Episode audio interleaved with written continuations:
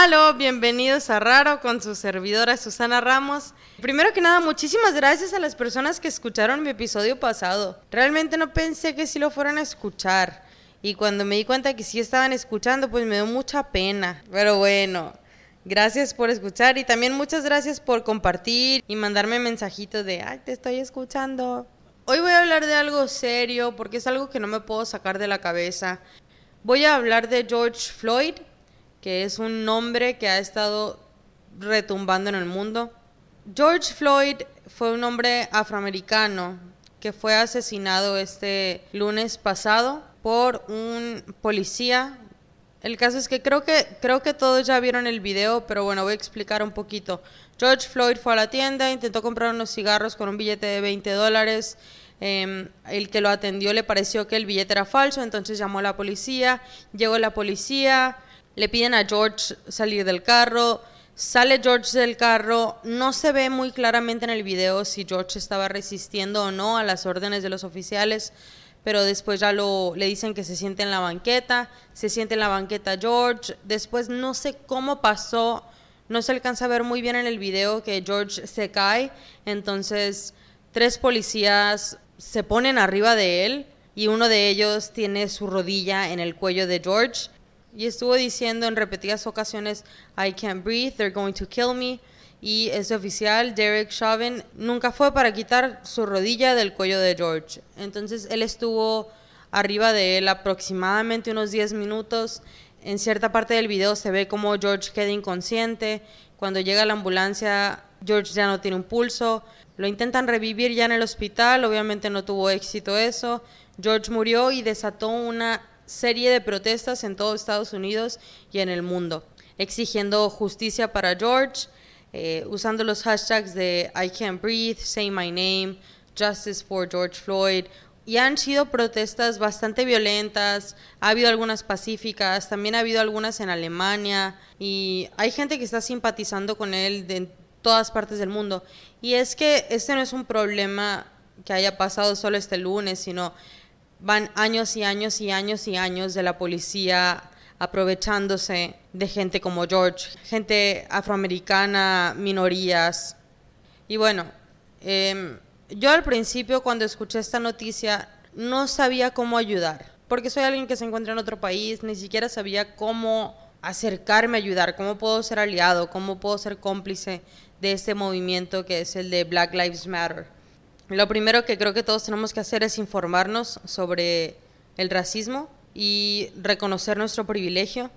Podemos donar dinero y también compartir. Creo que compartir ayuda muchísimo. Y bueno, todo esto me puso a pensar sobre el racismo en México y me vuela la cabeza cómo hay gente que se pregunta, ¿qué? ¿Hay racismo en México? Por favor, México está inundado de racismo y clasismo. Y lo tenemos tan engranado en nuestra sociedad que ya aprendimos a ignorarlo. Pero mira, tú sal a la calle y ve la publicidad. Los rostros que enseñan en la publicidad de nuestro país no muestran personas que representan a la gran mayoría de este país. Escogen a güeritos, escogen a gente con tez clara, escogen a gente con ojos azules, con cabello rubio, y sí, claro que los mexicanos venimos de todos los colores sabidos y por haber, pero la gran mayoría de nosotros tenemos sangre indígena y se ve, tenemos rasgos mexicanos. No todos, pero la gran mayoría sí. Y nos representan en la tele, en las telenovelas, en los anuncios. Gente que no se ve como la gran mayoría de los mexicanos. Yo no sé si saben, yo estudié actuación aquí en Sonora y luego me fui a la Ciudad de México a estudiar y en el momento de yo buscar castings me doy cuenta que todos los perfiles que buscan, todos los perfiles que piden son de mexicano internacional. ¿Qué significa ser mexicano internacional? ¿Mexicano que viaja o mexicano que se puede confundir con ser de cualquier otra raza? ¿O buscan un mexicano no tan mexicano? ¿O un mexicano no moreno? A ver, ¿qué significa mexicano internacional? O sea, es una. Le pusieron un nombre muy bonito para esconder su racismo. O sea, está de la mierda. Y bueno, estaba yo viendo un mini documental que narra Tenoch Huerta. Por si no saben, Tenoch Huerta es un actorazo mexicano, eh, es de tez morena. Habla bastante sobre cómo ha sido discriminado, ¿no? Ay, está cabrón. Si tienen la oportunidad de ver ese mini documental, véanlo, está increíble. También me encontré con un video en YouTube de racismo en México, que es como de un experimento que hacen poniendo a dos muñecos, uno blanco y uno negro, enfrente de niños mexicanos y les hacen preguntas como ¿qué muñeco está más bonito? ¿Cuál es bueno? Bla, bla, bla, bla, bla. El caso es que los niños preferían el muñeco blanco y ni siquiera sabían muy bien por qué, ¿no? Está muy fuerte ese video. Aparte, al final del video dicen que intentaron buscar un muñeco con rasgos mexicanos porque solo veían muñecos negros con ojos azules. Entonces tuvieron que pintar el muñeco de un tono más claro y tuvieron que cambiarle los ojos azules por ojos café, porque no hay muñecos en México que representen a mexicanos. Y bueno, sí, el caso es que sí, hay muchísimo racismo en México. ¿Sabían ustedes que José María Morelos y Vicente Guerrero eran afrodescendientes? Pero fueron blanqueados por todos los libros, entonces nunca supimos realmente, pero eran afrodescendientes. Y bueno, eso creo que es una seña bastante clara del racismo de nuestro país. También el racismo de México se vio venir duro con la, con la caravana que venía de Honduras, me parece.